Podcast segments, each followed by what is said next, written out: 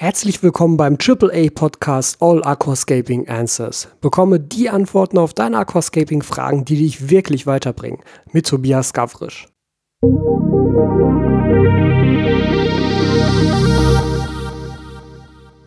Herzlich willkommen zu einer neuen Folge des AAA Podcasts All Aquascaping Answers mit mir, mit Tobias Gavrisch und heute mit einer Frage von Nico.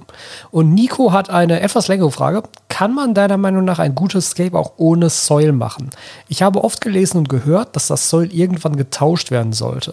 Wenn ich ein Aquarium im Wohnzimmer habe, möchte ich es eigentlich lange so stehen lassen, ohne es komplett neu machen zu müssen, wenn der Bodengrund verbraucht ist. Und das ist tatsächlich eine Frage, die kriege ich relativ häufig gestellt, vor allem dann noch häufiger in Bezug auf die Thematik, ob man Soil irgendwann austauschen muss. Und deshalb ist es eigentlich ganz schön, dass wir das hier jetzt einmal zusammen aufgreifen können. Also, erst einmal ganz klare Antwort: Ja, du kannst ein schönes Scape natürlich auch machen, wenn du kein Soil benutzt. Und auch ganz klare Antwort: Soil hat irgendwann nicht mehr die Nährstoffe, die es ursprünglich mal hatte, die an das Wasser abgegeben werden. Das heißt aber nicht, dass du Soil zwangsläufig irgendwann austauschen musst. Das ist schon sehr davon abhängig, wie dein Aquarium gestaltet ist und wie du auch mit deinem Aquarium umgehst. Aber lass uns vorne anfangen. Soil an sich nutzt du ja vor allem dann, weil es Nährstoffe enthält. Der Vorteil von Soil ist ganz klar, es ist ein krass gutes Nährstoffdepot, was den Pflanzen sehr schnell sehr viele Nährstoffe zur Verfügung stellt und gerade anspruchsvolle Pflanzen deshalb in Soil besser wachsen. Auf der anderen Seite ist das auch ein Nachteil, weil du dadurch am Anfang eines Aquariums in der Einfachphase sehr häufig Wasserwechsel machen musst, um überschüssige Nährstoffe aus dem Wasser wieder loszuwerden, weil in den ersten paar Wochen deine Pflanzen mit den ganz vielen Nährstoffen, die das Soil zur Verfügung stellt, ja gar nichts anfangen können. Soil ist also Fluch und Segen gleichzeitig, je nachdem, was so dein Ziel für dein Aquarium ist.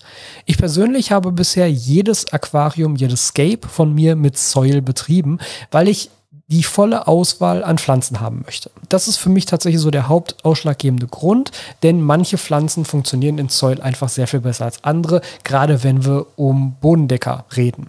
Bodendecker funktionieren ganz häufig in Soil besser als andere, weil sie natürlich den kompletten Boden bedecken und damit natürlich auch zuallererst von den Nährstoffen des Soils profitieren. Gerade sowas wie ein Eliokaris-Teppich, ja dieser klassische Rasenteppich, der funktioniert in Soil besser. Gerade sowas wie ein Teppich aus HCC, aus Hemianthus calitrichoides cuba oder wie ein Teppich aus Glossostigma elatinoides. Funktioniert alles in Soil besser. Das funktioniert zum Teil auch in Kies. Gerade zum Beispiel bei HCC oder bei MMC, bei Micranthemum Monte Carlo ist es so, dass diese Pflanze auch tatsächlich zum Begrünen von Hardscape genutzt werden kann. Das kann sich nicht sonderlich gut festhalten, aber HCC und Monte Carlo haben durchaus die Eigenschaft, auch über Hardscape zu wuchern und auch dort vernünftig zu wachsen. Sie müssen also nicht zwangsläufig ihre Wurzeln in einen Soilboden oder in einen sehr nährstoffreichen Boden eingraben können. Bei anderen Pflanzen sieht das anders aus. Wie gesagt, für mich ist das Paradebeispiel immer Eliocaris Mini, also e- Eliocaris Espe Mini, denn da habe ich einfach bisher nur gute Erfahrungen gemacht, wenn das Zeug in Soil steht. Wenn wir aber vom Thema Bodendecker so ein bisschen weggehen, dann ist es tatsächlich so, dass viele Pflanzen auch mehr oder weniger genauso gut in Sand zurechtkommen sollten. Ich sage sollte, weil ich genau zu diesem Thema in Zukunft noch einen Versuch plane und zwar mit dem Twinscape, was ich hier habe. Ich habe damit ja schon mal die Effektivität eines Twinstar Sterilisators in einem direkten AB-Vergleich getestet und ich werde genau das gleiche hier nochmal mit einem direkten AB-Vergleich im Vergleich von Kies zu Soil machen. Das ist bisher noch nicht geschehen. Ich brauche da noch ein bisschen Vorbereitungszeit für, bis das Ganze auch wirklich als Versuch starten kann, der verlässliche Ergebnisse produzieren kann. Aber dann werde ich hoffentlich zu diesem Thema auch verlässliche Ergebnisse präsentieren können, wo ich dir sagen kann, diese und jene Pflanze funktioniert nachweislich in Soil besser als diese oder jene andere Pflanze. Aber wie gesagt, zurück zum Thema. Ganz viele Pflanzen funktionieren in Kies auch.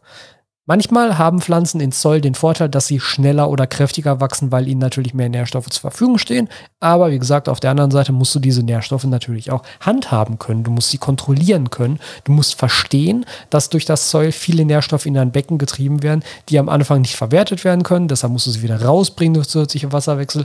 Und du musst auch verstehen, dass die Nährstoffe, die das Zoll einträgt, irgendwann verbraucht sind. Und da kommen wir jetzt sozusagen zum zweiten Teil deiner Frage. Bevor wir jetzt aber direkt mit der Frage weitermachen, hier ein kurzer Plug. Und zwar möchte ich dich darauf hinweisen, dass du auf meiner Website auf aquaowner.eu ein ganzes Videotraining zum Thema Aquascaping finden kannst. Das sind über sechs Stunden Filmmaterial, wo ich dir wirklich von A bis Z alles erkläre, was du wissen musst, um dein erstes eigenes Aquarium aufzuziehen. Du bekommst eine ganze Menge Zusatzmaterial mit an die Hand, unter anderem auch ein eigens konzipiertes Startsystem, mit dem ich dir einen möglichst einfachen Start in das Aquascaping gewährleisten möchte möchte. Also schau mal vorbei auf aquaowner.eu. Also, Soil ist irgendwann aufgebraucht, was die Nährstoffe angeht. Das heißt aber nicht, dass es zwangsläufig ausgetauscht werden muss. Du kannst zum Beispiel extra Bodengrunddünger benutzen, die du einfach mit einer Pinzette oder mit einem speziell dafür vorbereiteten Injektor in den Bodengrund einfügst. Das sind meistens kleine Kapseln oder kleine Stäbchen, die sozusagen das, die Nährstoffdepots im Boden wieder auffüllen. Du kannst auch ganz einfach weiterhin über die Wassersäule düngen. Denn es gibt wirklich nur sehr, sehr wenige Pflanzen, die ausschließlich über die Wurzeln Nährstoffe aufnehmen. Und selbst dann dringt ja das Wasser, was du mit dem Dünger gedüngt hast, auch bis zu den Wurzeln vor. Vielleicht nicht ganz so effektiv wie in der freien Wassersäule darüber, aber trotzdem ist es ja nicht so, dass du Dünger, die du nur ins Wasser gibst, niemals den Boden erreichen. Das heißt, ein zusätzlicher Bodengrunddünger oder überhaupt ein Bodengrunddünger ist aus meiner Erfahrung heraus nicht zwangsläufig nötig. Ich habe zum Beispiel bisher mein Soil, selbst wenn ein Becken wirklich ein Jahr lang hier steht und nach einem Jahr ist, sind die Nährstoffe im Soil definitiv aufgebraucht. Ich habe mein Soil noch nie weiter mit zusätzlichen Bodengrunddüngern angeimpft, sondern ich habe dann einfach angefangen, weiter weiter über die Wassersäule zu düngen, eventuell etwas mehr über die Wassersäule zu düngen. Das kann man aber seinen Pflanzen natürlich anhand der Mangelerscheinungen und anhand potenziell auftretender Algen sehr gut ansehen, was ihnen gerade fehlt. Was hat es jetzt also damit auf sich mit diesem Mythos, man müsste Soil austauschen? Das liegt vor allem daran, dass Soil, diese kleinen Kügelchen, die bestehen aus gebrannter Erde. Und diese gebrannte Erde ist nur bis zu einem bestimmten Druck stabil. Das heißt, diese Kügelchen, wenn du mal einen Sack Soil aufmachst und diese Kügelchen mal in die Hand nimmst, die kannst du zwischen den Fingern zerreiben und dann hast du quasi Erde im Endeffekt. Und genau das Gleiche kann natürlich im Aquarium auch passieren. Das passiert zum Beispiel, wenn du mit der Pinzette durch das Soil durchstichst, um dort Pflanzen einzusetzen. Das passiert noch viel stärker, wenn du Steine oder Wurzeln in das Soll reindrückst. Dann zerstörst du an diesen entsprechenden Stellen natürlich die Kügelchen des Soils und verdichtest das Soil auf diese Art und Weise. Denn dann kann kaum noch Wasser oder kaum noch ja, Masse sozusagen zwischen diese Sollkügelchen kommen, weil eigentlich ist es nur noch ein ganz dichtes Pulver, quasi wie Sand. Und das hat dann natürlich irgendwann die Problematik, dass es den Bodengrund sozusagen abdichtet. Es kann also kaum noch Zirkulation im Bodengrund entstehen. Das sorgt dafür, dass kaum noch Nährstoffe in den Bodengrund reinkommen. Das sorgt auch dafür, dass eventuelle Schadstoffe nicht mehr aus dem Bodengrund rauskommen. Das kann zum Beispiel ein potenzieller Gefahrenherd für Blaualgen sein, wenn du irgendwo stark verdichtete Stellen im Bodengrund hast. Und das ist etwas, was wir im Aquascaping versuchen zu vermeiden.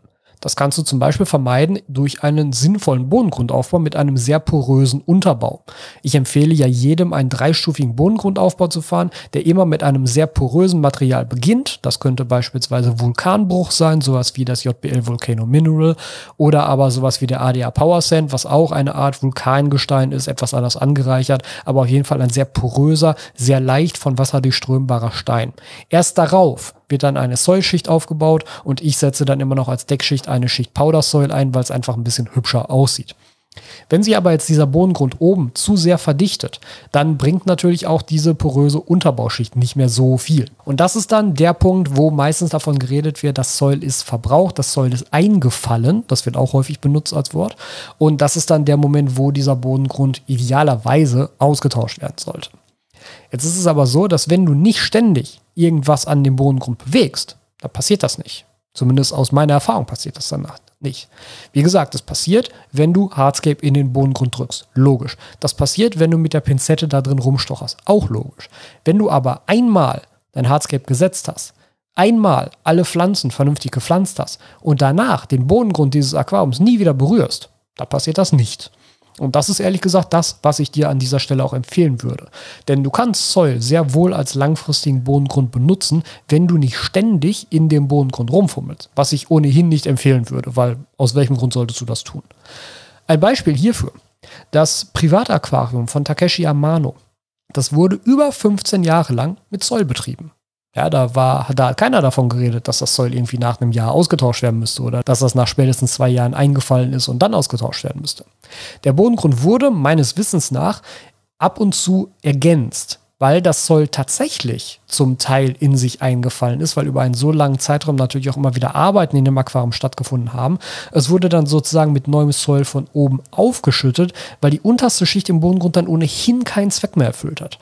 Die Laufzeit des Aquariums hat das aber nicht eingeschränkt. Das Aquarium wurde nicht neu gemacht. Der Boden wurde nicht ausgetauscht. Der Boden wurde nur ergänzt durch frisches Soil, um natürlich auf die Art und Weise auch wieder zusätzliche Nährstoffe reinzubringen. Ich kann nicht beurteilen, wie gut das wirklich funktioniert, auch in einem kleineren Becken. Sein Privatbecken war ja riesig groß, das war, glaube ich, vier Meter lang oder so, also wirklich ein großes Aquarium. Ich selber habe das noch nie gemacht, das hängt aber auch damit zusammen, dass meine Aquarien nie länger als ein Jahr stehen. Danach wird mir so ein Becken in der Regel langweilig und ich möchte etwas Neues machen, völlig unabhängig davon, ob der Boden noch gut ist oder nicht. Ich möchte dann einfach ein neues Layout erschaffen und dann spielt es für mich keine Rolle, ob ich den Boden tauschen müsste oder nicht. Er wird dann eh getauscht. Aber ganz generell ist es erst einmal davon abhängig, wie du mit deinem Aquarium umgehst. Ob Soil irgendwann in sich zusammenfällt und sich dann so stark verdichtet, dass es anzuraten wäre, es auszutauschen. Wenn du vorsichtig mit deinem Aquarium umgehst, wenn du nicht ständig mit der Pinzette oder mit irgendetwas anderem im Bodengrund rumwühlst, wenn du auch keine Tiere hast, die im Bodengrund rumwühlen, auch das kommt dazu, dann musst du das Soil auch nicht tauschen. Thema Tiere können wir noch mal ganz kurz darauf eingehen.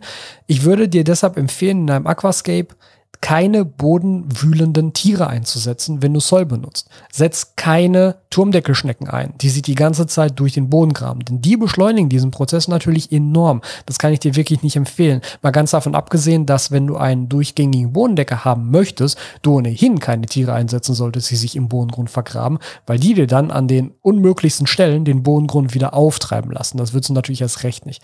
Das heißt, wenn du Soil einsetzt und vor allem wenn du einen Bodendecker einsetzt, verzichte idealerweise beispielsweise auf bodengrabende Tiere, weil die machen dir das Soll kaputt und die machen dir auch deinen Bodendecker kaputt. Ich möchte aber noch einmal zur ursprünglichen Frage zurückkehren und dir vielleicht auch ein paar Beispiele mit auf den Weg geben. Du hast ja gefragt, kann man ein schönes Scape auch mit Sand machen oder kann man ein schönes Scape auch ohne Soil machen?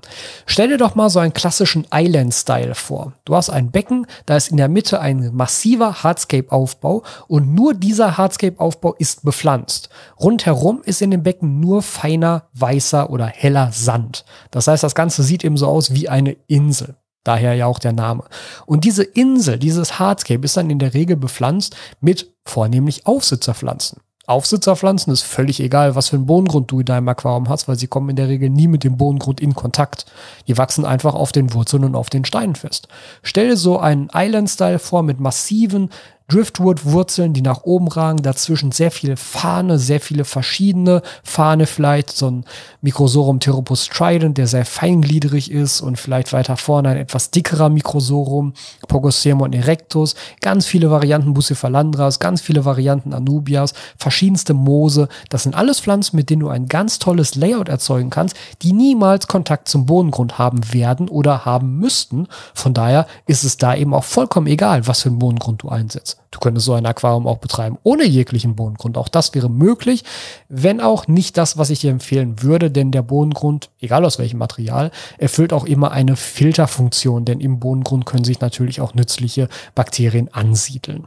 Aber das ist auf jeden Fall möglich, das Ganze ohne Soll zu machen und ist tatsächlich auch etwas, was ich für eins meiner kommenden Scapes selber anstrebe. Dort werde ich nämlich genauso ein Island-Style planen bzw. umsetzen, der rundherum komplett nur mit Sand bedeckt ist. Du kannst es natürlich trotzdem in gewisser Weise kombinieren. Du könntest bei so einem Island-Style in dein Layout einbauen, kleine Taschen, die du dann mit Soil auffüllst, wenn du dort beispielsweise Stängelpflanzen pflanzen willst und denen am Anfang einfach so einen kleinen Nährstoff-Push geben willst. Dann kannst du da also kleine Körbchen, kleine Täschchen ausarbeiten, die du dann mit Soil aufschüttest und dort dann entsprechend die Stängelpflanzen reinsetzt. Beziehungsweise du brauchst ja ohnehin irgendetwas, wo du die Stängelpflanzen reinpflanzen kannst und da bietet es sich dann natürlich an, Soil zu nehmen. Aber generell kannst du so ein Becken dann natürlich auch gleichzeitig, mal ganz davon abgesehen, dass es ein schönes Layout werden wird, auch gleichzeitig auf Low Maintenance trimmen, weil dort dann eben nur Pflanzen eingesetzt werden, die nicht darauf angewiesen sind, zusätzliche Nährstoffe irgendwo herzubeziehen und das ist eigentlich ganz spannend weil du so natürlich zwei Fliegen mit einer Klappe schlägst. Du hast ein tolles Layout, du hast ein tolles Scape, du hast nicht die zusätzliche Problematik mit unnötigen Nährstoffen im Becken und du musst dir keine Sorgen darüber machen, dass diese Nährstoffe vielleicht irgendwann verbraucht sind, weil die Pflanzen, die du eingesetzt hast, brauchen sie im Endeffekt nicht. Und das ist auch sozusagen das Fazit aus dieser Frage. Das ist sehr abhängig von deiner Pflanzenwahl. Wie eigentlich immer, wenn es um das Thema Düngung im Aquarium geht. Manche Pflanzen brauchen eine zusätzliche Düngung, manche Pflanzen brauchen mehr Licht als andere, manche Pflanzen brauchen mehr CO2 als andere. Du kannst aber jedes beliebige Aquarium so fahren, wenn du die Pflanzenwahl entsprechend abstimmst. Wenn du also Pflanzen wählst, die relativ langsam wachsen, die keine hohen Ansprüche an Nährstoffe, CO2 und Licht haben, dann brauchst du auch erst recht keinen Zoll, was zusätzliche Nährstoffe einträgt.